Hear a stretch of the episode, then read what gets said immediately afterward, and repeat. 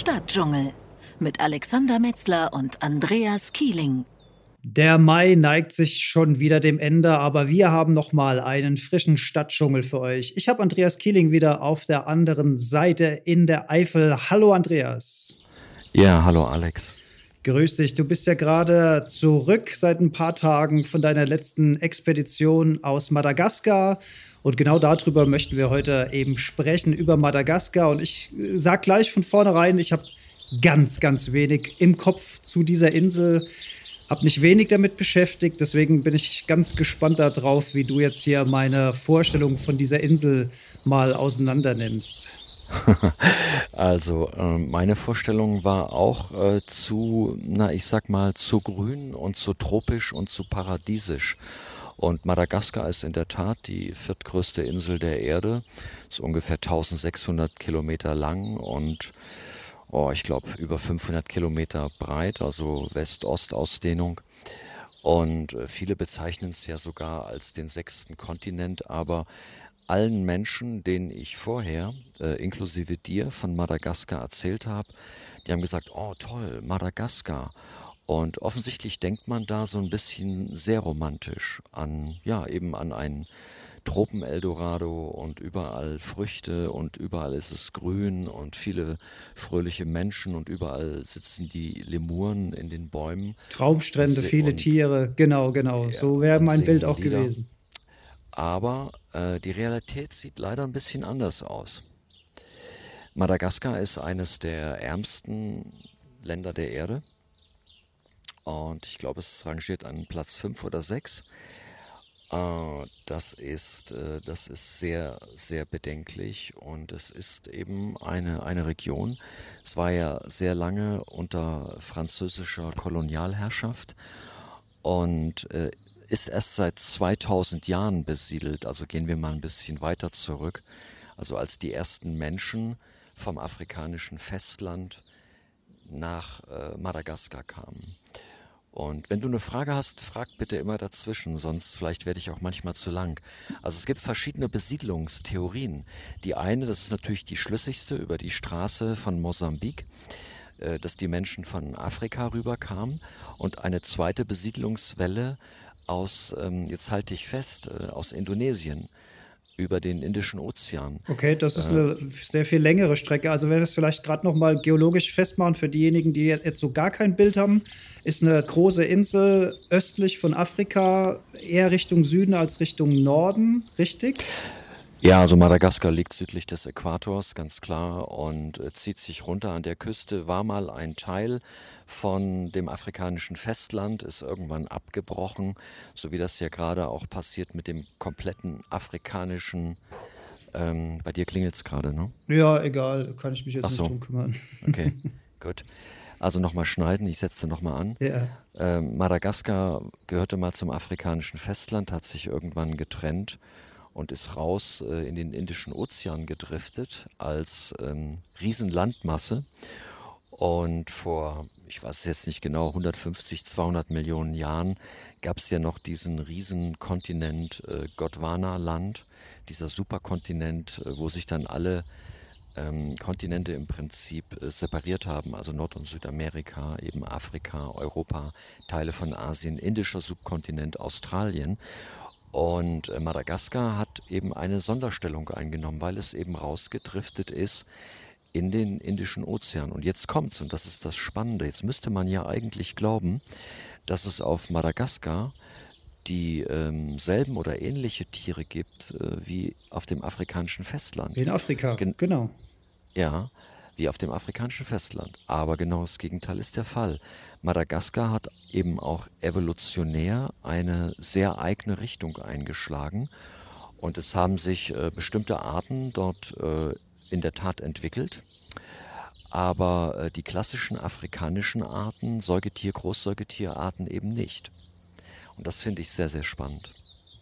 Das heißt, äh, Madagaskar hat diese, diese Großsäugetiere hat's gar nicht. Also man kennt ja auch diese Filme, diese 3D-Filme, Madagaskar, ne? da ist diese Giraffe, Löwe, ich glaube ein Nilpferd und noch irgendwas. äh, das ist alles Quatsch, ja. das ist komplette äh, Walt Disney oder wer auch immer das gemacht hat, ähm, Erfindung. Äh, die größten Säugetiere, die äh, auf Madagaskar leben, äh, sind Lemuren. Das sind also Primaten.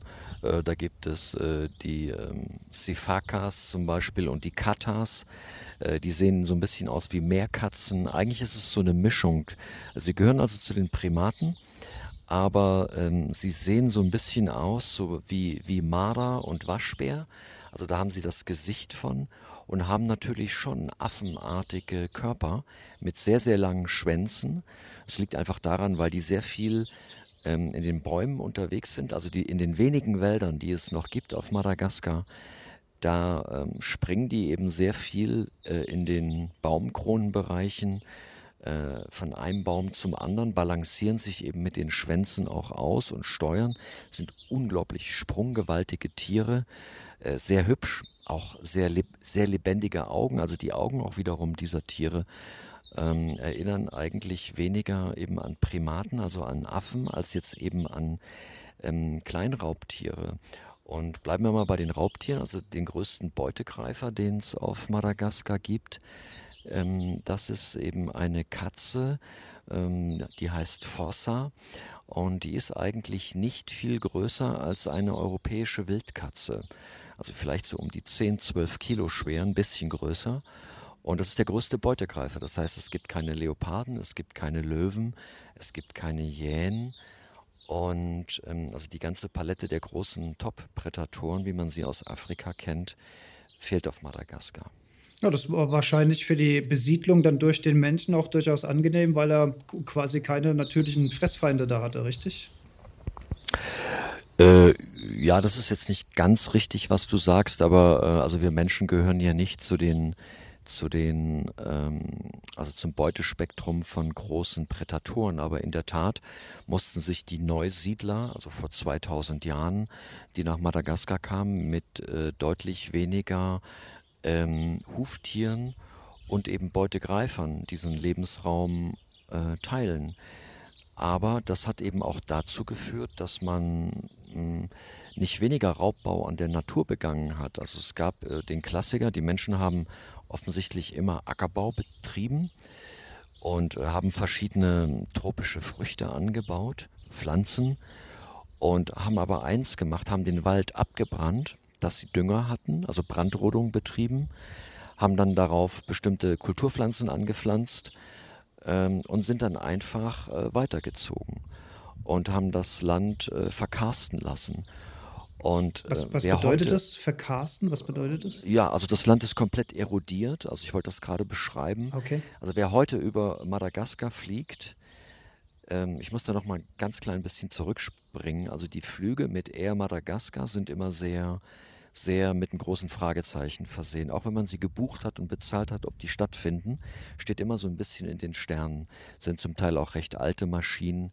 Wie gesagt, es ist jetzt, in Madagaskar kann man keine Maßstäbe anlegen, wie jetzt der Reisende, der in Kenia oder in Tansania unterwegs ist oder gar in Südafrika. Es ist eine komplett andere Welt. Und äh, uns hat es nämlich auch gleich getroffen. Wir mussten dann einen Charterflug, ähm, das heißt also mussten eine kleine Maschine anmieten, um überhaupt in unser Zielgebiet zu kommen, also eine kleine Cessna. Das war glücklicherweise möglich. Und dann sind wir mehrere Stunden über Madagaskar im Tiefflug geflogen. Und äh, ich war wirklich entsetzt, als ich das aus der Luft sah. Es ist einerseits eine sehr schöne Landschaft, zum Teil vulkanisch. Es war jetzt auch sehr grün, es war kurz nach der Regenzeit. Und also grün heißt grünes Gras, Sträucher, Büsche, alles war noch grün. In ein paar Monaten ist das alles komplett braun, aber keine Bäume mehr. Keine und Bäume. Insofern sah, mhm. keine Bäume, nein. Und insofern sah man natürlich die Landschaft unter uns ähm, sehr, sehr gut. Ähm, also große Krater, und ähm, äh, Flüsse. Und wenn man sich die Flüsse aber anguckte, waren diese Flüsse rot, die waren braun, die waren gelb, die waren grünlich, die meisten waren so bräunlich. Das heißt also jetzt nach den starken Regenfällen hatten sich Unmengen äh, von Sedimenten, also sprich Erosion, ja, weil nichts mehr hält.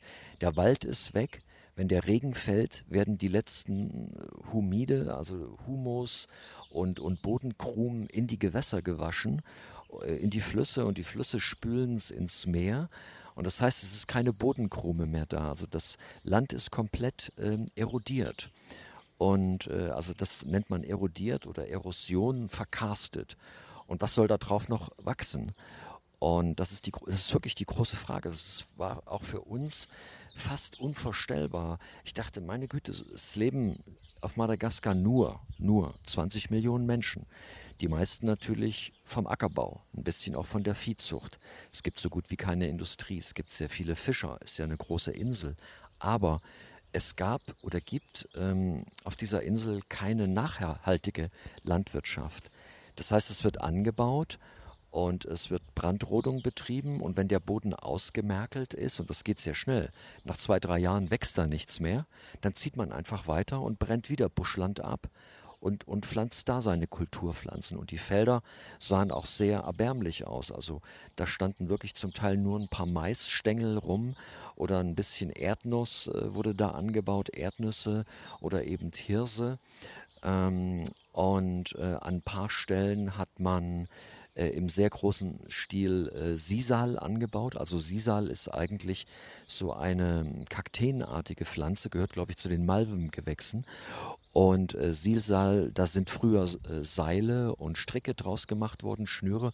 Heute hat Sisal hm, gerade wieder einen sehr großen Aufschwung bekommen in der, ähm, ja, in der ähm, ähm, alternativen, wie soll ich sagen, ähm, Alternativmöbel Einrichtungswelt, also Sisal-Teppiche, Matten, Fußvorleger, Bettvorleger, ähm, sowas wird gerne aus Sisal gemacht und viele, die das kaufen, auch durchaus im, ja, ich sag jetzt mal im Bioladen oder, oder im Alternativladen, machen sich wahrscheinlich keine Gedanken darüber, dass dafür riesige Sisal-Felder in, äh, in Madagaskar angelegt sind. Ähm, ja, das ist auch eine Pflanze, die da sehr gut wächst, muss no, man dazu sagen. Vor, vor, allen Dingen hätte ich jetzt so das Gefühl, wenn ich als Kunde in so einen, wie du sagst, Alternativ- oder Ökoladen reingehe, dass ich da eben auch nur Dinge kaufe, die in irgendeiner Form ökologisch verträglich, vernünftig angebaut sind. Thema Nachhaltigkeit. Das scheint dann hier nicht der Fall zu sein. Ja, ich bin, bin natürlich eh immer sehr skeptisch mit dem, mit dem Ökosiegel. Ähm, das ist ja leider oft gar nicht so mehr nachvollziehbar. Und ähm, als, als Hauptproduzent der Welt ist nun mal eben äh, Madagaskar das Land, wo Sisal angebaut wird.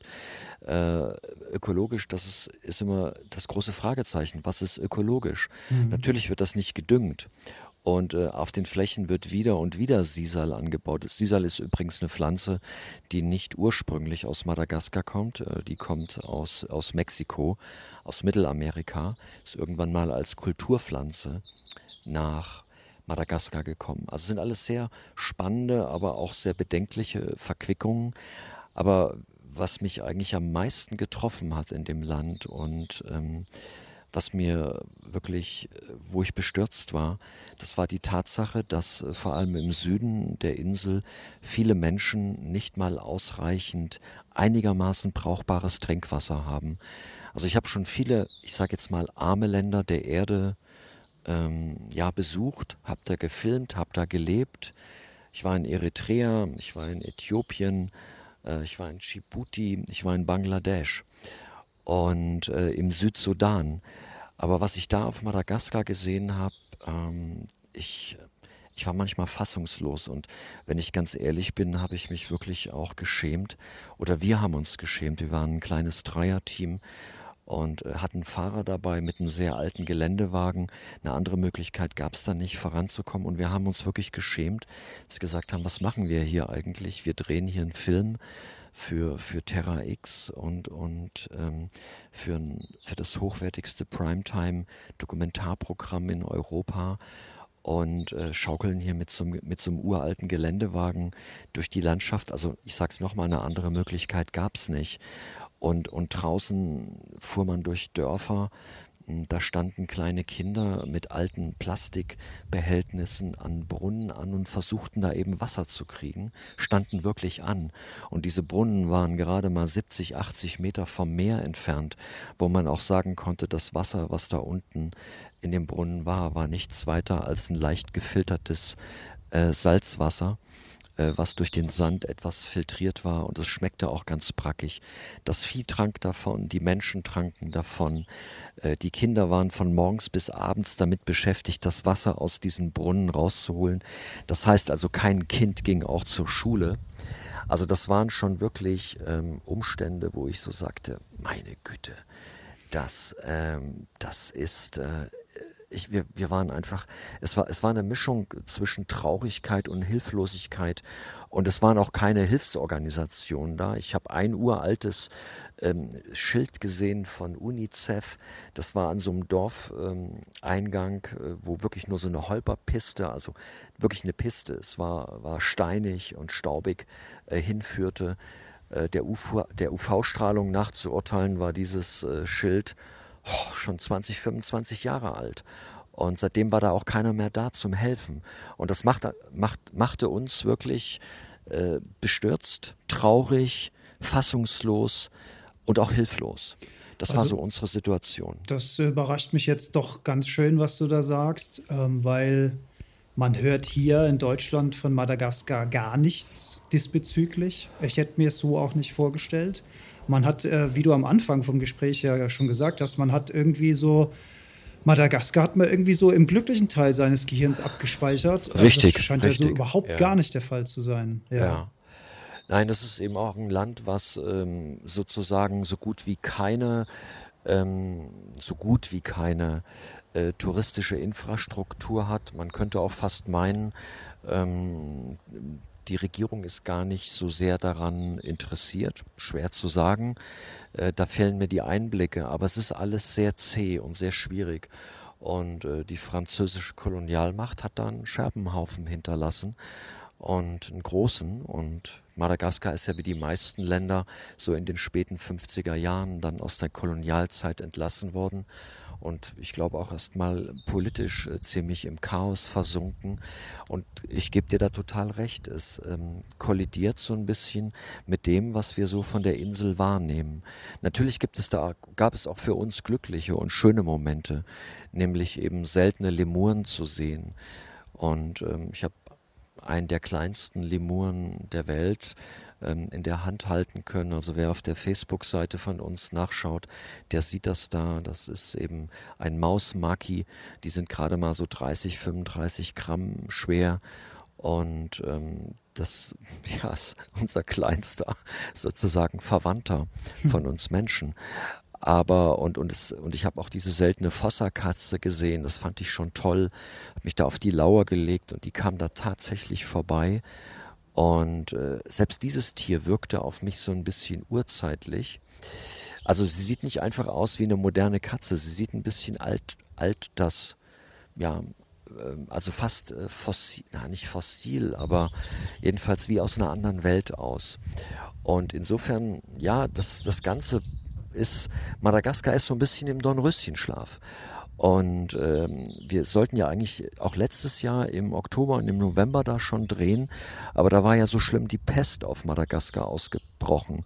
Und das verbinden auch wenige Menschen damit, vielleicht außer dieses Lied. Wir, wir lagen vor Madagaskar hatten die Pest und hatten Bord. die Pest an Bord. Genau. Ja, das Lied, das Lied ist übrigens real. Also meine erste Reise nach Madagaskar war als junger Seemann. 1977 bin ich dahin gefahren mit einem Schiff. Da war ich in einem Hafen im Süden äh, von Madagaskar, haben da nur kurz gelöscht und geladen und weiter ging's. Ich habe von der Insel nichts mitbekommen. Aber ich fuhr damals bei den deutschen Afrika-Linien, also eine, eine, deutsche Reederei, die auf Afrika-Fahrt, große Fahrt spezialisiert war. Aber dieses Lied basiert äh, tatsächlich darauf, es ist ein altes russisches Seemannslied und im, im ersten oder kurz vor Beginn des Ersten Weltkriegs, glaube ich, sollte ein Panzerkreuzer vom Eismeerhafen Murmansk, äh, der ja hinter Norwegen sozusagen liegt, äh, nach Vladivostok oder ins Schwarze, nee, nach Vladivostok verlegt werden, ganz genau. Und das heißt, dieses Schiff musste ums Kap der Guten Hoffnung rum, also um Südafrika. Und dann hatten die einen Maschinenschaden vor Madagaskar. Und äh, damals gab es wohl schon, ja, natürlich gab es da die Pest. Und da ist dieses Lied entstanden. Und äh, die Pest ist bis heute ein fester Bestandteil in Madagaskar. Also letztes Jahr im Oktober, November.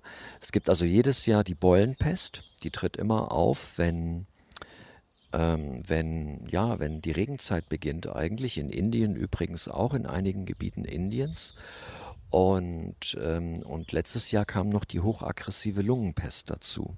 Meine Güte. Und ja, insofern, also das, wenn wir ganz ehrlich sind, wir, wir, verbinden ja auch die Pest irgendwie mit 15., 16. Jahrhundert ja, oder genau. die, die ersten Aufzeichnungen aus, aus, aus Byzanz, aus dem Byzantinischen Reich. Ne? Und die Pest ist sozusagen weit, weit von uns entfernt, aber es gibt immer noch Länder auf der Erde, wo sie regelmäßig auftaucht, meistens in der Regenzeit, zu Beginn der Regenzeit und dazu gehört eben auch Madagaskar. Stadtdschungel